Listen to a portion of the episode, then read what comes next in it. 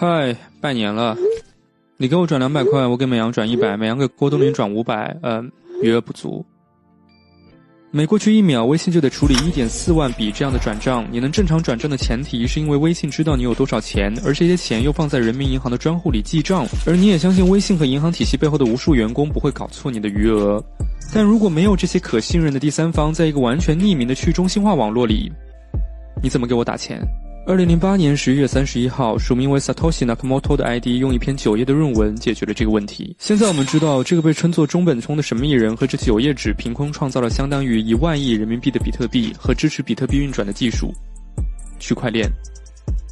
在没有可信任的第三方之后，最大的问题是我们每一个人都无法互相信任。所以在区块链的世界，转账就得发广播，目的是让所有人都得知道网络里每一个人每一笔钱的来龙去脉。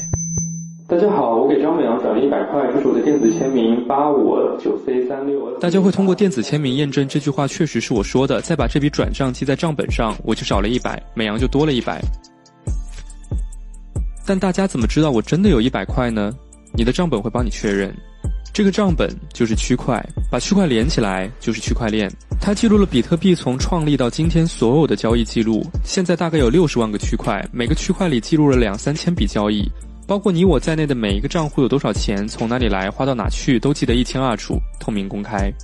在区块链网络里，所有人都拿着一份相同且实时更新的账本。所以我说要给美阳付一百块的时候，大家手里的账本就会开始回溯检查我到底有没有这一百块。如果没有，转账就无效。不难发现，账本的可靠性是数字货币的基石。如果账本出了问题，什么币都不好使。但这就引出了两个新问题：谁来给大家记账？怎么保证账本不被造假？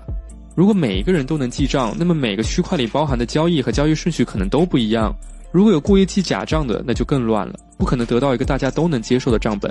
所以，记账的人得让所有人都能接受，这样大家的账本才能统一。这也被称为共识机制。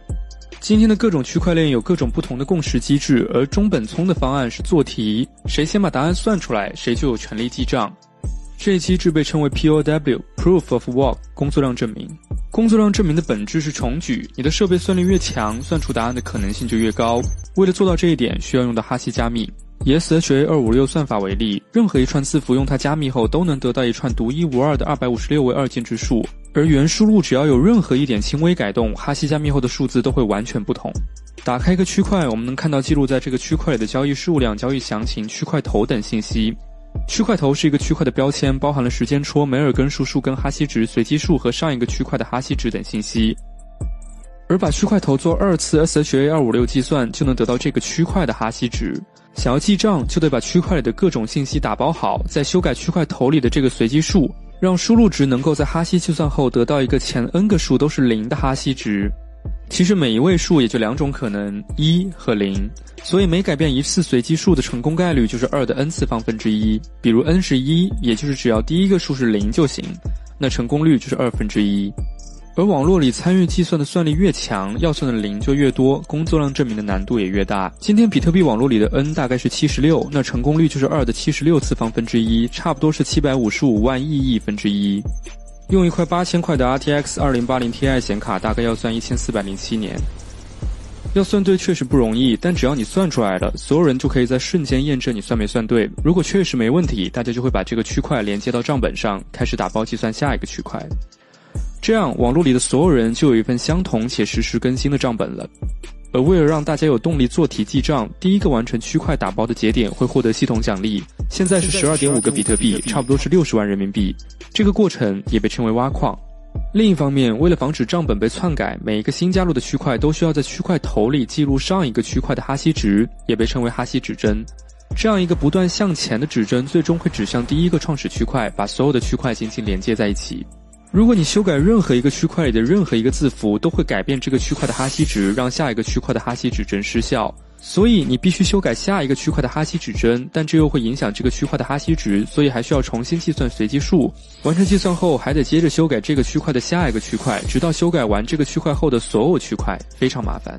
这样，即使记账人想造假也是做不到的，因为有电子签名，记账人不能伪造别人给自己的转账，又因为历史账本的存在，也不能凭空编一笔钱出来。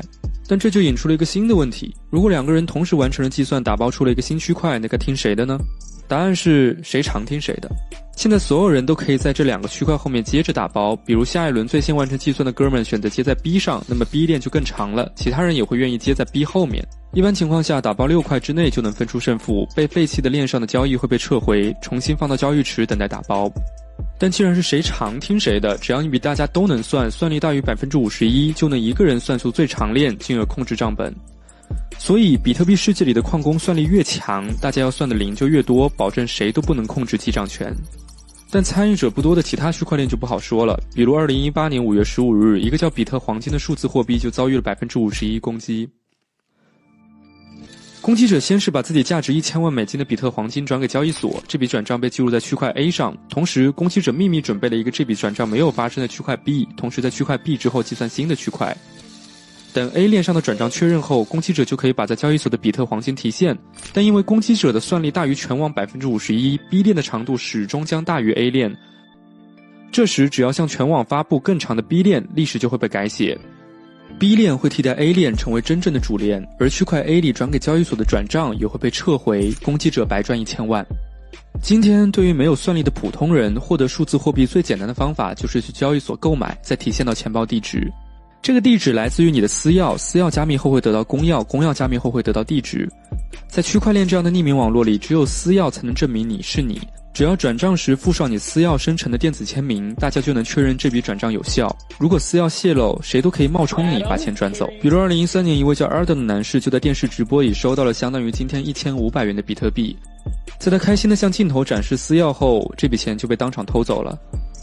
我是吴松磊，感谢 GetChain 为本期节目提供的技术支持。作为一个专注用户资产安全的新一代区块链，GetChain 提供了用户资金被盗找回和私钥丢失资金恢复等新特性。